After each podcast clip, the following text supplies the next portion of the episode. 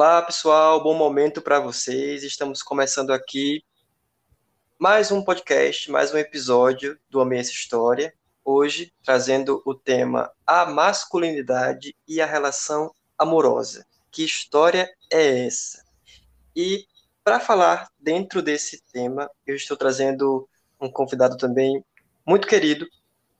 Ele é o Lucas Lima. Lucas é psicólogo, trabalha dentro da abordagem fenomenológico-existencial, é um especializando em psicologia clínica, um amigo que eu conheci no espaço da universidade e um assíduo leitor, um ávido leitor, por isso escolhi ele como um nome para trazer esse tema e a gente debater aqui sobre isso, essa história que constrói a relação do homem com o sentimento, né, do masculino com o amor, do masculino com a amorosidade.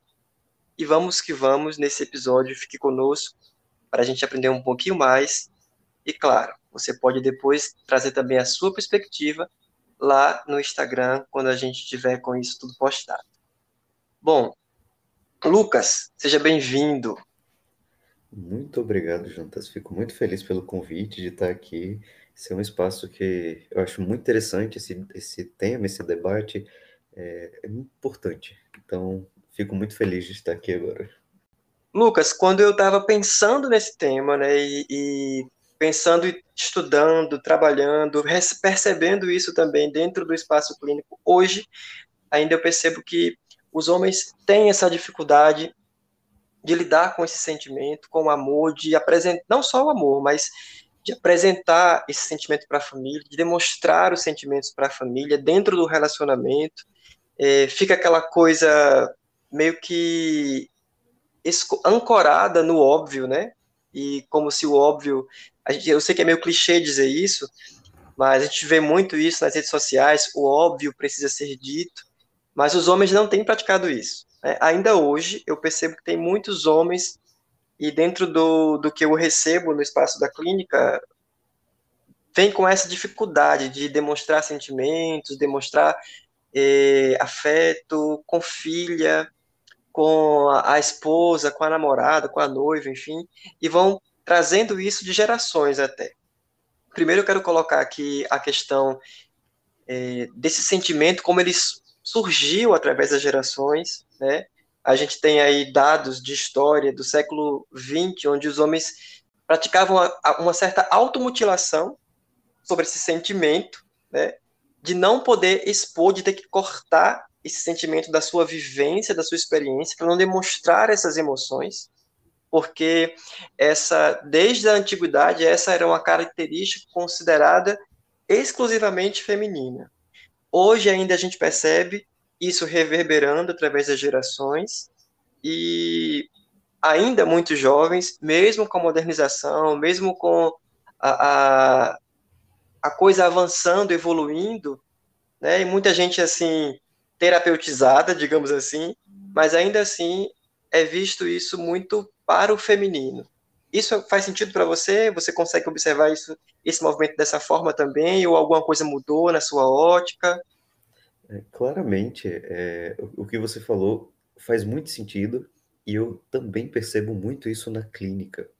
É, quando você falou desse, dessa dificuldade, me veio muito um caso que uma frase me marcou muito, que após o uhum. falecimento da esposa, já eram 27 anos de casado, e a primeira coisa que ele me disse foi: eu queria ter dito mais que a amava. Só que hoje eu não uhum. posso mais. E aí, Sim. todo o, o, o pano de fundo que fica disso. E por que não foi dito?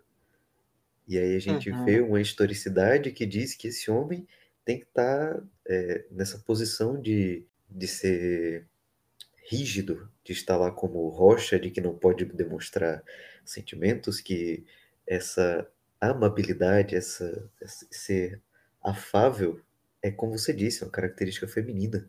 Isso, e, e mais assim, eu posso até acrescentar aí que dentro desse aspecto você trouxe, depois que eu perdi a minha esposa, eu queria ter dito mais, né? E esse homem é o mesmo homem, eu vou usar essa frase para generalizar, apesar de não achar interessante, a gente está praticando a generalização, mas é, esse é um tipo de homem que a gente observa que até no luto ele não consegue viver esse luto, porque não pode chorar o luto, porque não pode demonstrar fraqueza no luto. Ou seja, outro sentimento, outro momento da vida que todos nós passamos, mas que para essa masculinidade ela é abafada.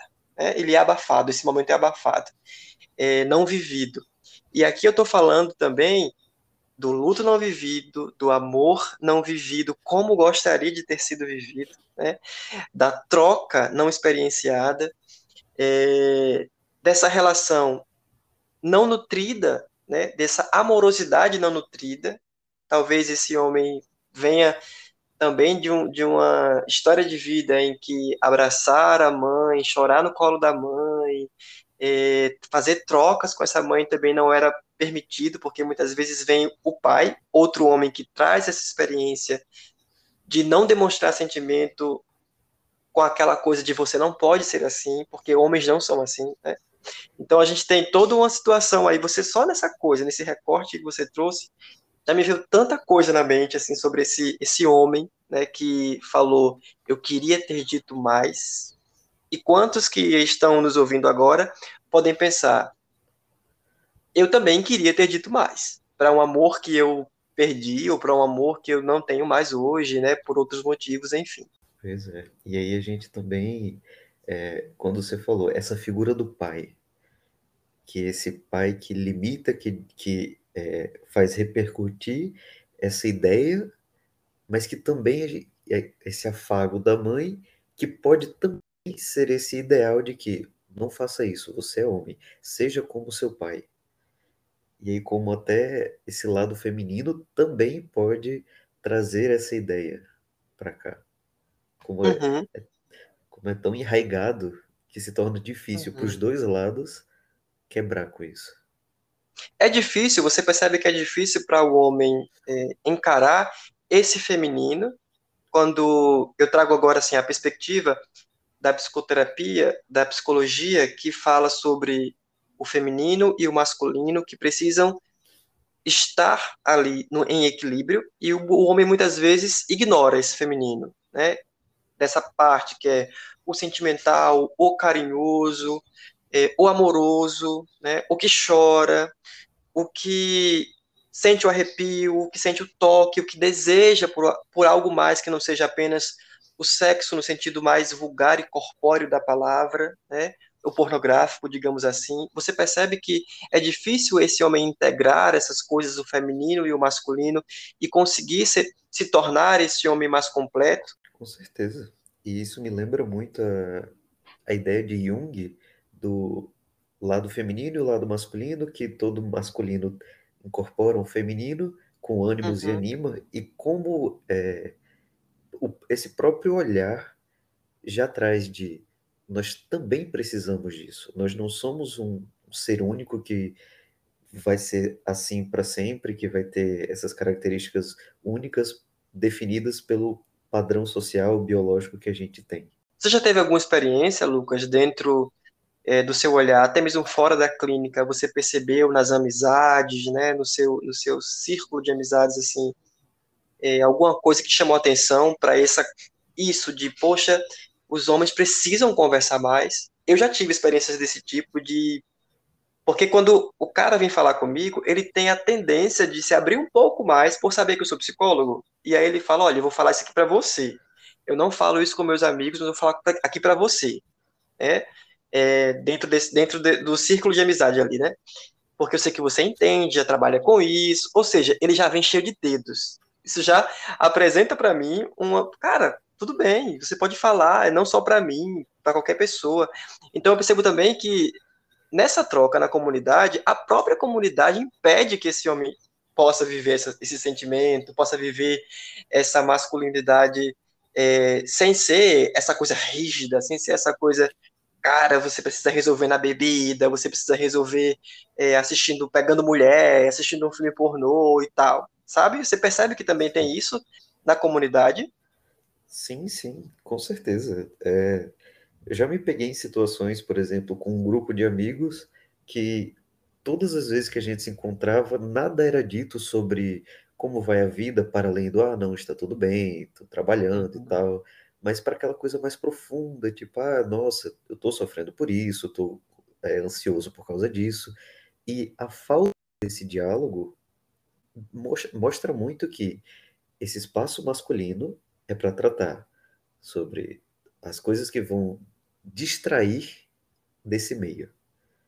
Porque esse, essa conversa aprofundada é, como você disse, tem muitos limites. Eu só vou falar porque você é assim, porque você está nessa situação, mas nunca aquela, só aquela entrega, tipo, amigo, preciso falar com você, preciso desabafar. Acho que eu nunca ouvi isso um amigo, Uhum.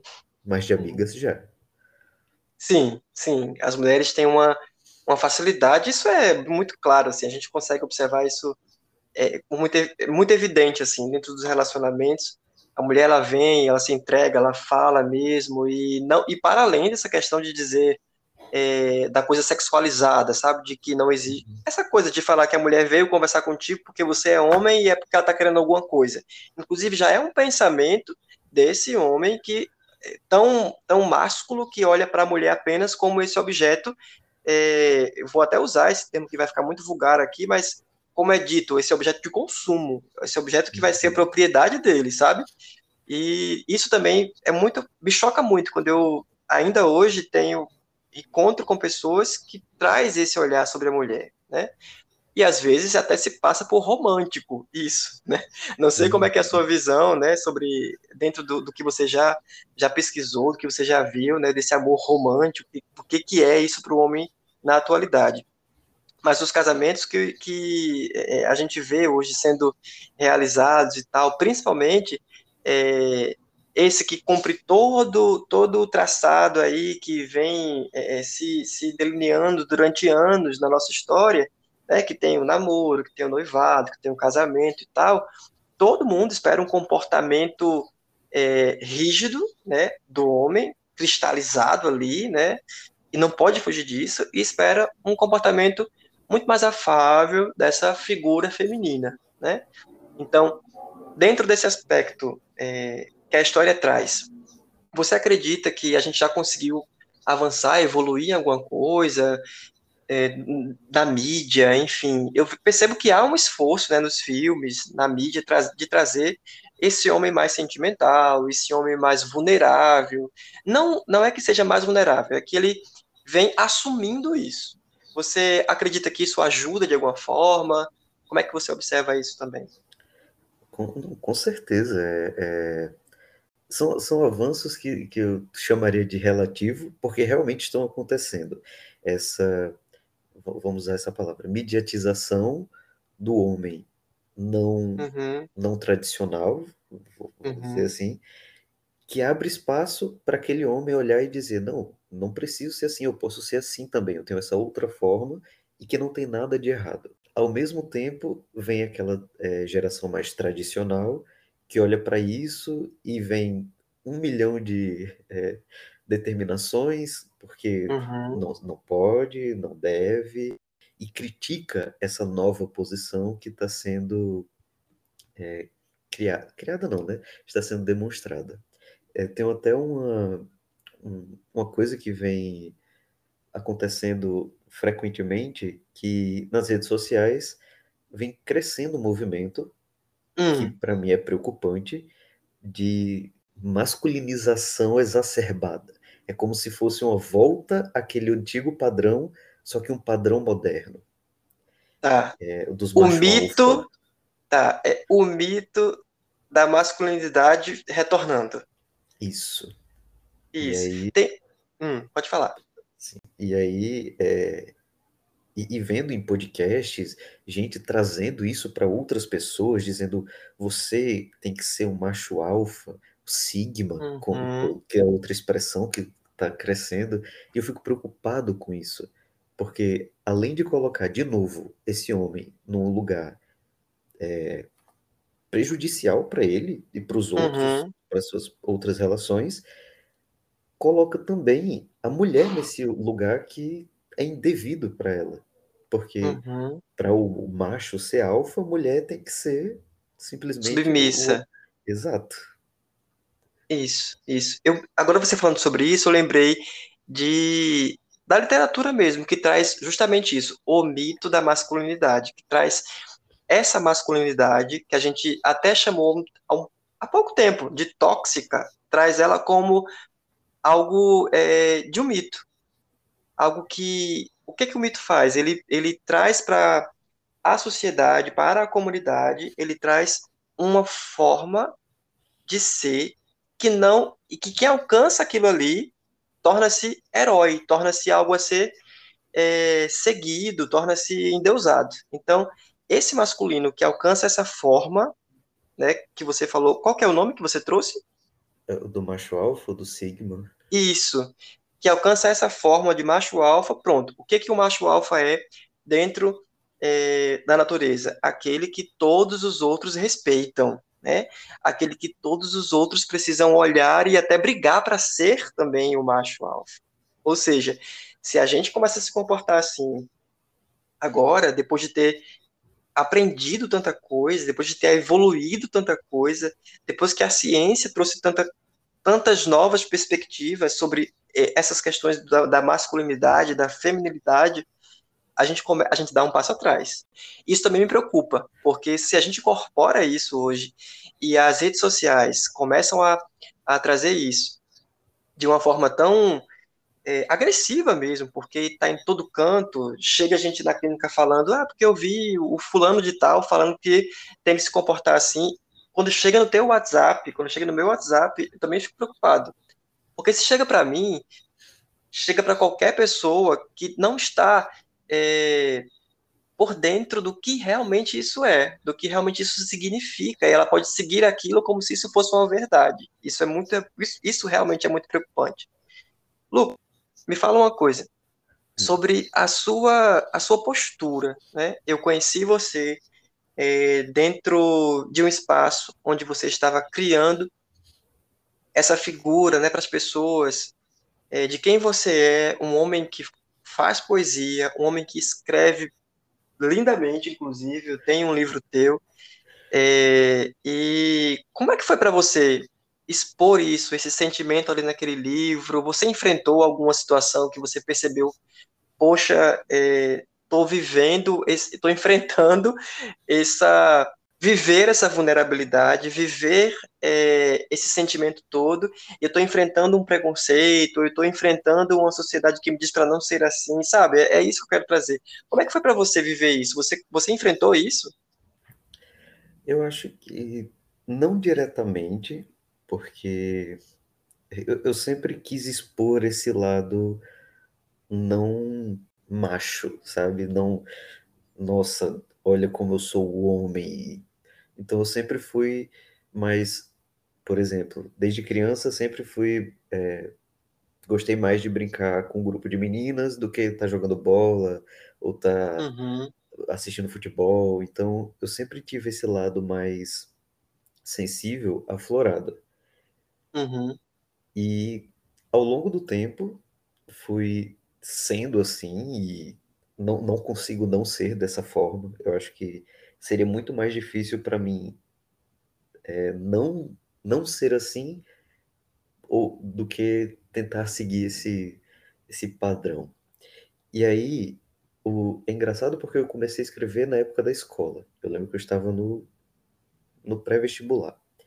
Uhum. E eu comecei a escrever porque me deu um estalo e eu fiz, caramba, isso aqui vai ficar legal no papel. Tava tendo aulas de literatura e comecei a escrever para minha namorada. Uhum.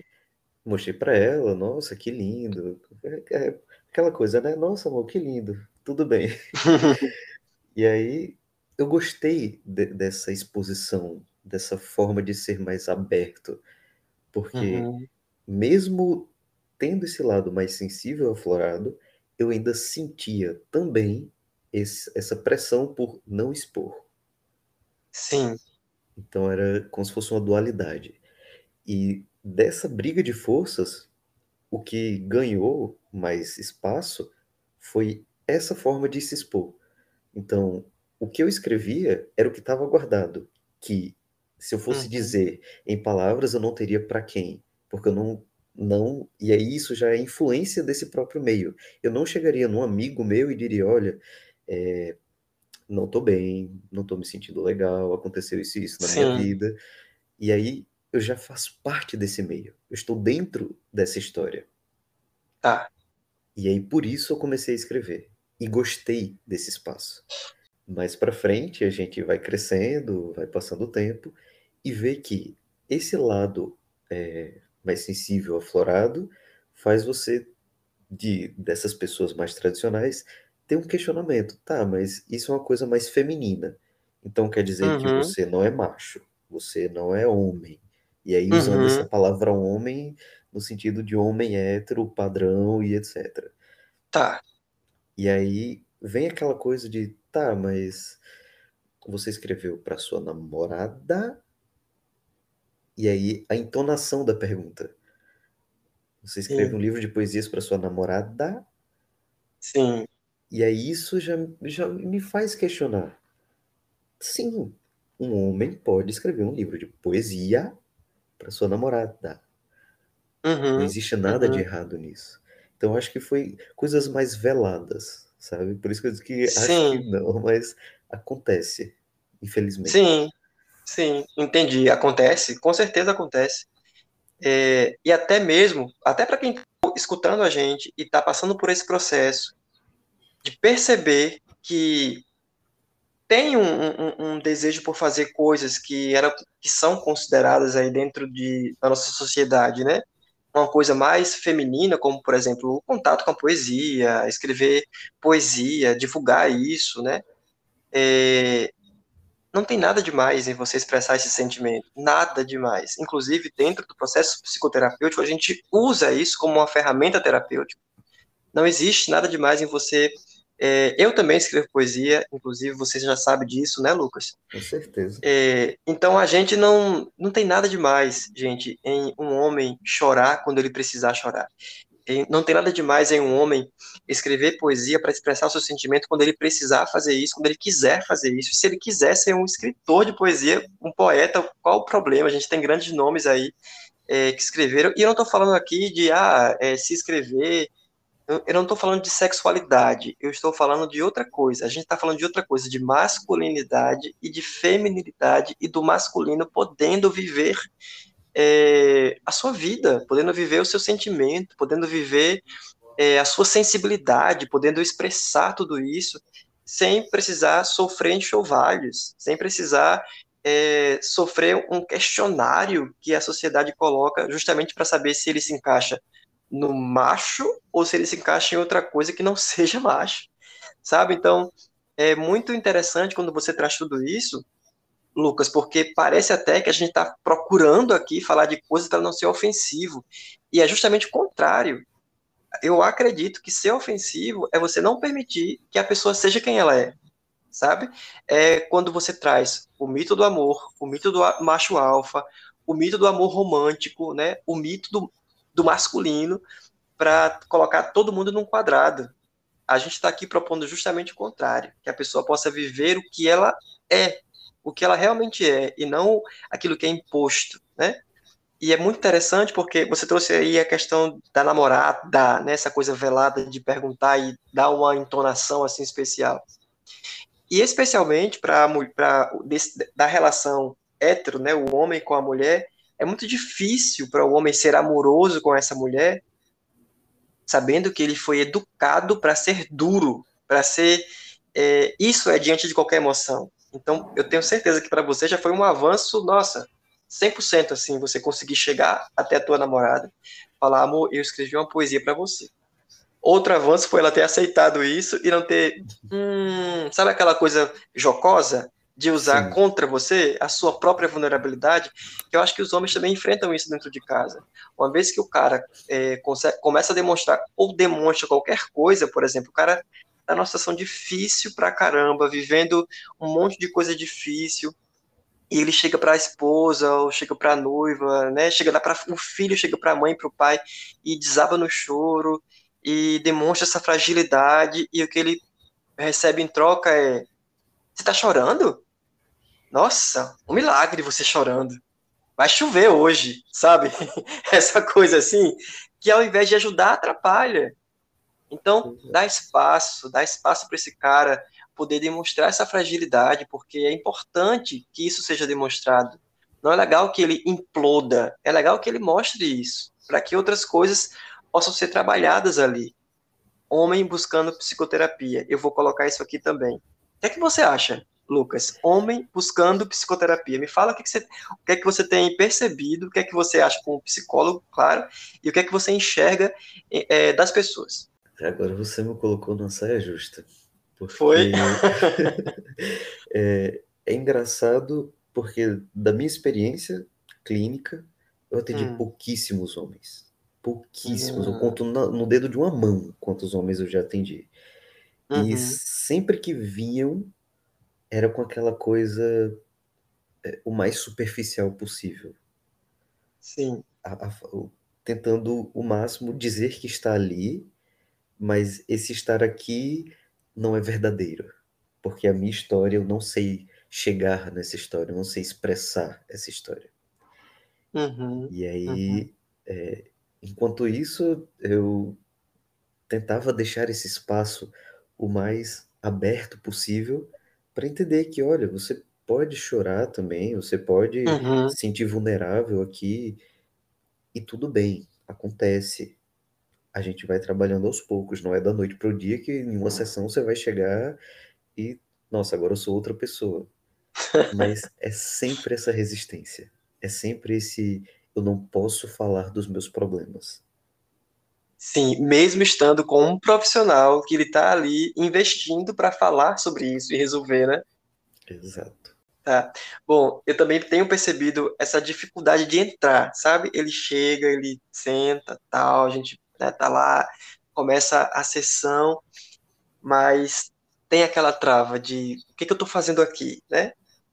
E quando a gente vai perceber, tá precisando, cara. Então você que está escutando aí, simplesmente chega, vai, é o teu processo, é o teu momento, aproveita isso. É a hora de colocar todas as questões né, relacionadas a essa virilidade, a essa macheza, a essa rigidez, né, essa coisa que impede você de, de, de entrar em contato com a vulnerabilidade, com o sentimento, né, com os desejos que são outros, que não são apenas os que a sociedade tem pregado aí é, e, e, colocado na tua mente durante tanto tempo. Esse é o momento. Então, fica essa dica desde já, né, Lucas? Exatamente. É engraçado como é, é, é porque quando a gente vive numa era de redes sociais que propagam muita coisa boa, ao mesmo tempo muita coisa ruim. A gente está aqui conversando é. sobre isso agora, é uma coisa maravilhosa. Só que, enquanto isso, tem muita gente falando o contrário da gente. E olha que problema. Uhum. Quer dizer, é. que bom por causa da livre expressão, mas que problema Sim. pelo que acarreta isso. Sim, pelo fortalecimento de preconceitos, né, de questões aí que acabam impedindo outras pessoas de viverem as suas realidades, né? Exato e se achar erradas por estar tá vivendo isso, ou querer uhum, viver isso. Uhum. Tá. Lucas, voltando aqui para essa questão do masculino e a relação amorosa, eu quero trazer também outra coisa, que é dentro do relacionamento, a gente falou aqui sobre esse mito do macho alfa, esse mito da masculinidade, e dentro desse mito a gente tem o mito do amor romântico, né, a gente tem o mito do homem como amante e a gente tem é, esse casamento perfeito aí, né? O homem enquanto amante, que é um homem viril, que é um homem que não pode falhar, que é um homem que é, tem que dar conta do recado a qualquer momento e está disposto para isso.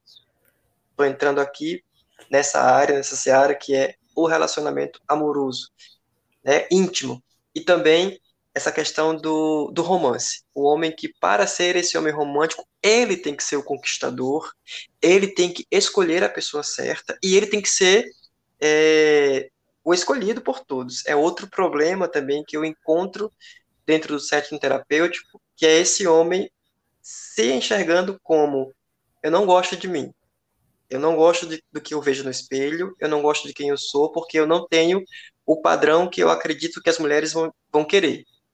justamente porque é esse padrão que é fomentado aí pelo mito do romance. Esse homem que é o herói, esse homem que é o viril, esse homem que é o mais bonito, o mais forte, que tem isso, que tem aquilo, que, enfim. O que, é que você acha disso tudo?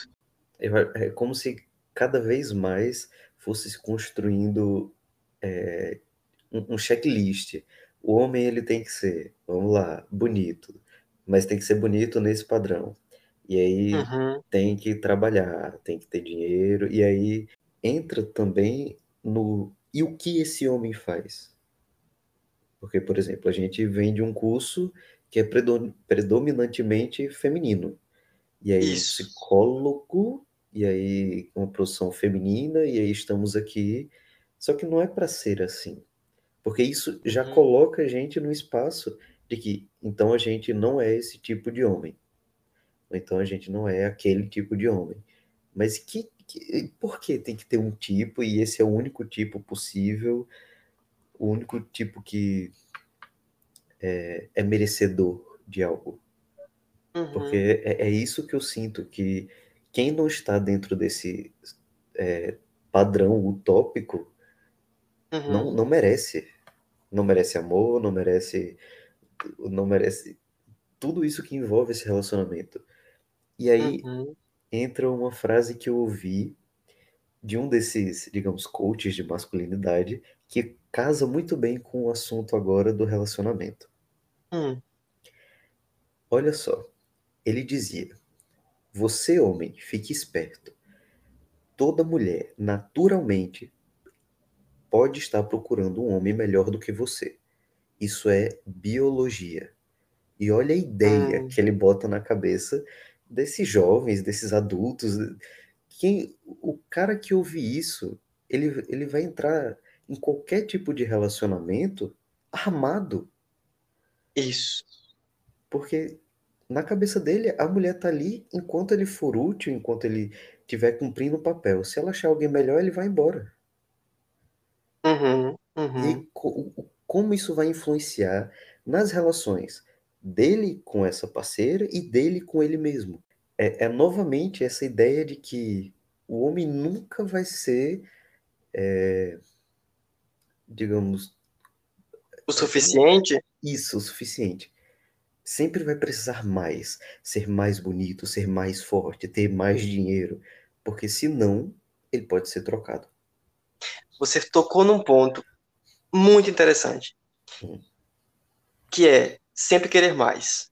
Esse homem levado a eu preciso trabalhar mais, eu preciso render mais, eu preciso é, estar mais forte, eu preciso nunca parar, eu preciso, porque senão eu vou perder o status de homem que eu sou. É interessante isso, como isso chega como adoecimento ao setting terapêutico. O homem que não consegue parar, porque se ele parar, ele não é mais homem. Né? É, e, inclusive, isso, dentro do relacionamento, o homem que tem que estar sempre disposto à intimidade. Porque se ele não tiver disposto, e aí vem aquele monte de coisa, e isso desmorona com a pessoa. Isso acaba com a, a relação. E isso acaba com a possibilidade de ele poder também dizer: não, hoje não, não dá para isso. Sabe? É interessante o que você trouxe também. Porque acaba que, dentro dessa, dessa história mitológica toda do homem que vem a cavalo, é, eu vou falar aqui isso de uma expressão que eu, que eu, que eu trouxe, que eu trago aqui para a gente refletir. O homem deixa de ser um homem montado no cavalo e começa a ser um cavalo, cara. Sabe? Começa a ser. É, né? Começa a ser o exigido, começa a ser o bicho, começa a ser. Ele começa a perder essa coisa de ser um homem e se confunde com esse cavalo que ele vem montado na história. Então, é, é, o que eu vejo chegar é isso: é um homem que. Calma, peraí, você é uma pessoa, né? É, você é uma pessoa, você não, não é um bicho, você não não não está aí para ser é, doutrinado dessa forma como você está se exigindo tanto para ser esse homem que acaba sendo até um homem agressivo, possessivo, né? Se colocando nesse lugar ciumento, porque não confia que a mulher não vai abandoná-lo. Ou seja, aqui eu estou trazendo outras questões sobre o, a, o masculino e a relação amorosa, que é esse homem que começa a se construir para não perder essa mulher, então ele tem que ser o protetor, mas não mais protetor. Ele tem que ser o guardião dela, ele tem que ser essa pessoa que virou uma muralha em torno da família. Né? Nada pode fugir ao seu controle. Calma, vamos dar, vamos dar aí um espaço para que as pessoas possam também respirar. Você não precisa ser esse homem que, que é, é o vigia, o mantenedor, o, o tudo, porque se você não for tudo, você não vai ser homem. A história diz isso, mas a gente já percebeu que isso é adoecedor para o homem e principalmente o impede de viver é, esse romance que ele quer viver, né? Porque eu vou tirar até a palavra romance para não se confundir, porque a gente falou do amor romântico, acaba impedindo ele de viver a amorosidade, né? Enquanto você falava, me veio uma analogia. Eu quero compartilhar hum. com você. Uhum. É, me veio as as, os contos de fadas. Que o homem tem tá. sempre que ser o príncipe. Pega essa princesa e agora transforma ela em rainha. Só que, uhum. ao mesmo tempo que ele é o rei, ele tem que ser o sentinela que cuida do castelo, tem que ser o, o, faz tudo, porque se ele não for tudo isso, se ele não tiver algum sinônimo de poder, uhum. ele não uhum. é. Você falou poder, e eu vou colocar outra coisa aqui, que é essa figura do homem falocêntrico. Tudo gira em torno disso, né? Dessa questão de é, o poder dele, né? O poder do masculino, especialmente. Não é nem a questão de poder fazer tudo, não. É porque ele é homem, porque ele é esse ser que detém o falo, então ele é a pessoa que precisa é, é, mostrar quem é que manda, né? Acima de qualquer outra coisa, tem que mostrar quem é que manda. Você trouxe isso e eu me lembrei também das figuras femininas que compõem a história desse homem. Cara, o que é que nós, é, enquanto homens, estamos aprendendo com as figuras femininas que compõem a nossa história, que estão nessa nossa história e, e, e trazem para nós é, representatividade, trazem para nós lições, né? O que que eu aprendi com minha mãe, o que que eu aprendi com minhas irmãs, com minha professora, o que que eu me deixei influenciar. Eu percebo que essa figura masculina que vem é, toda rígida não se permitiu essa troca. Né? Eu cresci no lar com uma mãe, duas tias e duas irmãs, ou seja, cercado de mulheres, pude aprender e agradeço muito porque eu pude aprender muita coisa com elas. Muita coisa mesmo que eu tenho certeza que eu não teria aprendido de outra forma se eu vivesse, por exemplo, num lar só com homens. Uhum. É, pelo histórico né, da nossa sociedade. E eu me permiti, ao longo dos anos, olhar, ler mulheres, né?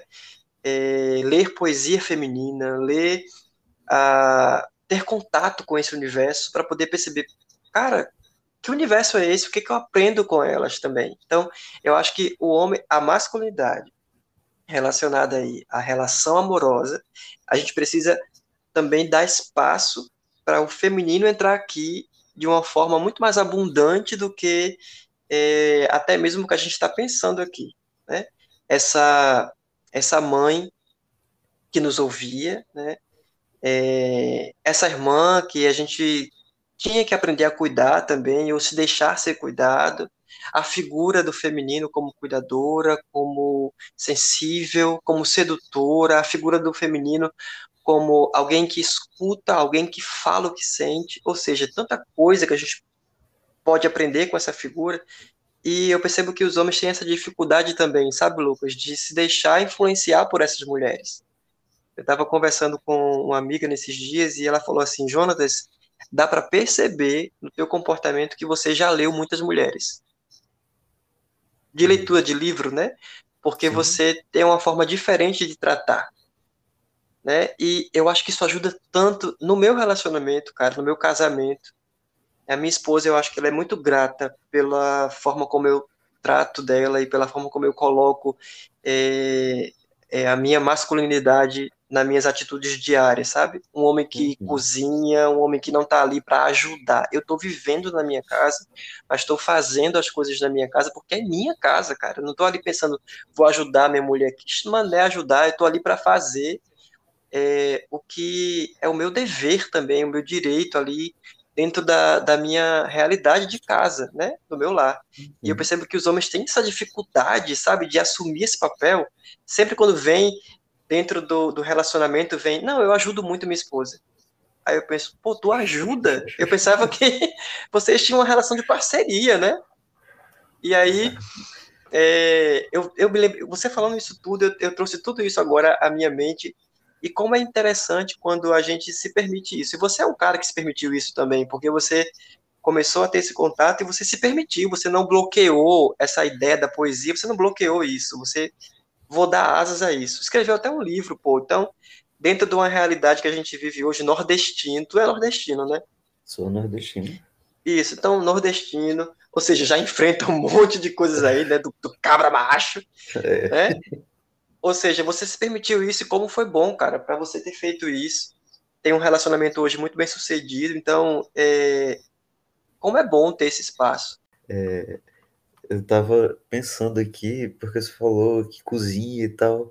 Isso, e aí, cozinha. Pronto, minha namorada ela cozinha muito, muito, uhum. muito, muito, muito.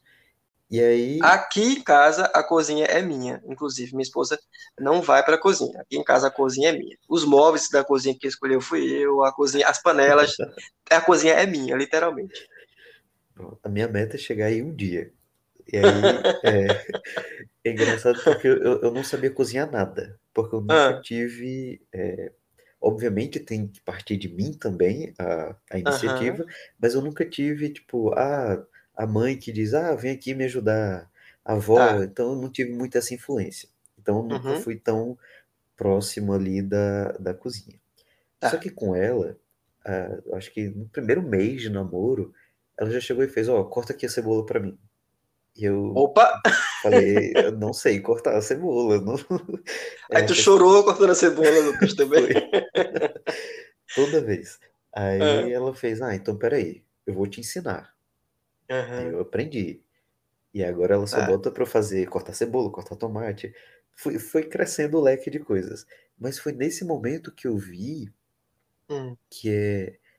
Que espaço era esse que eu não podia assumir? Porque eu nunca pensei nisso. Uhum. Eu, eu, sabia fazer o básico para me virar, mas uhum. nunca pensei em fazer um almoço para a família. Nunca pensei, uhum. porque estava é, engessado de alguma forma de que não era meu espaço aquele ali. Entendi. E aí quebrar essas coisas que teoricamente ficam implícitas na gente, também um pouco pelo Isso. contexto, mas muito do da própria vivência direta. Isso. É, é engraçado que ontem eu estava fazendo uma coisa aqui para jantar e uhum. minha irmã chegou e fez: Eita, tá muito Masterchef, não sei o que, já pode casar. uhum. E eu fiquei: Caramba, mas eu posso casar porque eu sei cozinhar? Então, uhum. então minha namorada já podia casar há muito tempo. Uhum. Antes Agora, de você. Exatamente. Só que aí ela fazer isso é um papel, entre muitas aspas, é um papel uhum. feminino. Então, ela não escuta isso. Uhum. Mas eu, como homem, escutei, porque eu estava assumindo, entre aspas, um papel que não era meu, historicamente. Uhum. É como se você fosse o supra-sumo. Nossa, esse homem maravilhoso, Exato. né? E a mulher nunca escuta isso, porque ela faz toda a vida, então. Exato. Pô, é, é muito injusto, né, Lucas? Demais. E aí eu fico. Hum. É, é, é, é, nesses pequenos detalhes que a gente vai vendo uhum. como é, é, tão. tá tão é. dentro da gente uhum, uhum. que a gente, se bobear, não presta atenção nisso nunca. E aí, como é verdade. o que a gente perde quando não presta atenção nisso? É, é muito ruim, muito ruim. E é muito ruim também a gente não se permitir né, por preconceito, por pensar, vou perder minha macheza, vou perder minha masculinidade, e agora vão olhar para mim como um homem frágil e eu não posso ser isso. Tenho que ser é, o alfa, como você trouxe aí. É. Cara, se você puder não ser o alfa e ser feliz no teu relacionamento, ser feliz no teu casamento, eu te digo, você ganha muito mais. Hum. É, fica a dica. Eu quero perguntar a você agora, Lucas, o que é que você pode dizer para esse homem que está nos escutando, para essa família que está nos ouvindo também, sobre essa questão da, da masculinidade na relação amorosa. O que é que você pode dizer para esse homem, para ele poder começar a pensar um pouco mais do que foi construído até aqui e no que, que ele pode avançar. É contigo. Um bom início é pensar o que eu não faria e por uhum. que não faria. É uma limitação minha? É uma limitação, uhum. por exemplo, isso de cozinhar. Por que eu não cozinharia? Porque eu não uhum. falaria dos meus problemas? Porque eu não diria para um amigo que eu tô triste, que eu tive um dia ruim ontem. Por que uhum. não? E depois de se questionar desse porquê, colocar, é, digamos, uma possibilidade aos poucos mesmo. Para mim, nada, nada que é grande e rápido de vez dá certo. Então, aos poucos. Uhum. Tenta, tenta, uma vez ou outra. Chega para um amigo e fala: Olha, não tô bem. E vê como é para você dizer sobre o que sente. Uhum. Fala para sua namorada. O falar é importante. Uhum. Então, a dica é: hashtag fica a dica. Se observe e tente. Porque eu acho que é a forma que você pode se conhecer. Uhum. Eu quero aproveitar o que você falou agora e também trazer para esse homem que está escutando a gente e essa família, você, mulher que está ouvindo e que quer compartilhar e percebeu que tem um cara aí que precisa ouvir isso, né? Que tem um, um brother humano aí que precisa ouvir isso, manda para ele, tá? É, esse podcast, esse episódio. A masculinidade não é uma coisa fechada. Eu posso colocar aqui as masculinidades, ou seja, você não precisa observar um modelo e ser aquele modelo. Você só precisa ser quem você é, certo? Não caia nessa do que a indústria traz para você, do que a mídia traz, do que não. Procura perceber o que que te faz bem, o que que te faz feliz, e se isso que você perce percebeu é, não maltrata a outra pessoa, não é, não, não, não é uma injustiça com outra pessoa, então reflita e perceba que você pode ser sim essa pessoa, né? E também com relação às relações que você está é, entrando, né? O relacionamento amoroso, a intimidade, começa a tratar isso com respeito, com cuidado, né? Esse lugar de cuidado, essas palavras, cuidado, amor, é, sentimento, gentileza, essas palavras que parecem muito delicadas, delicadeza. Cara, você pode sim ser um cara delicado em muitas coisas, até porque nem tudo, como o Lucas trouxe aqui, vai ser a ferro e fogo, vai ser força, vai ser virilidade. É necessário ter, sim, equilíbrio em tudo e muitas vezes no relacionamento você vai precisar ser essa pessoa do cuidado e da delicadeza para manter o seu relacionamento saudável. Né? Então, cumprir esse papel de homem, né? cumprir esse papel é sem, sem negar tudo dele. Não negue as partes que você acreditar, ah, isso aqui é da mulher ou é do feminino. Não. Se você já percebeu que você tem isso aí, pô, é isso aí, cara. Encare essa, essa, essa possibilidade e viva, viva bem com essa pessoa que você ama. Lucas, me fala onde é que a gente encontra você na rede social. É, tenho dois perfis. Tenho o de uhum. psicologia, que é o arroba lucaslima.pc. E para quem é leitor de plantão como eu, tem um Instagram de literatura que eu faço resenhas, trago indicações, discussões e reflexões sobre livros, alguns filmes uhum. também que é o Paixão Ponto Literal. Que aí Ótimo. já traz essa coisa do amor, tanto Ótimo. pelos livros quanto pela arte. Ótimo. Aproveito também para indicar esse psicólogo, tá? É atuante aqui em Natal. Você atende online, Lucas? Atendo online e presencial. Pronto. É atuante aqui em Natal e também atende online, ou seja, você que está ouvindo que é de outro estado, pode procurar com certeza para fazer o seu acolhimento e, e quem sabe desenvolver muito o seu potencial com o Lucas Lima. Lucas, muito obrigado pela sua participação. Eu agradeço demais tudo que você trouxe aqui.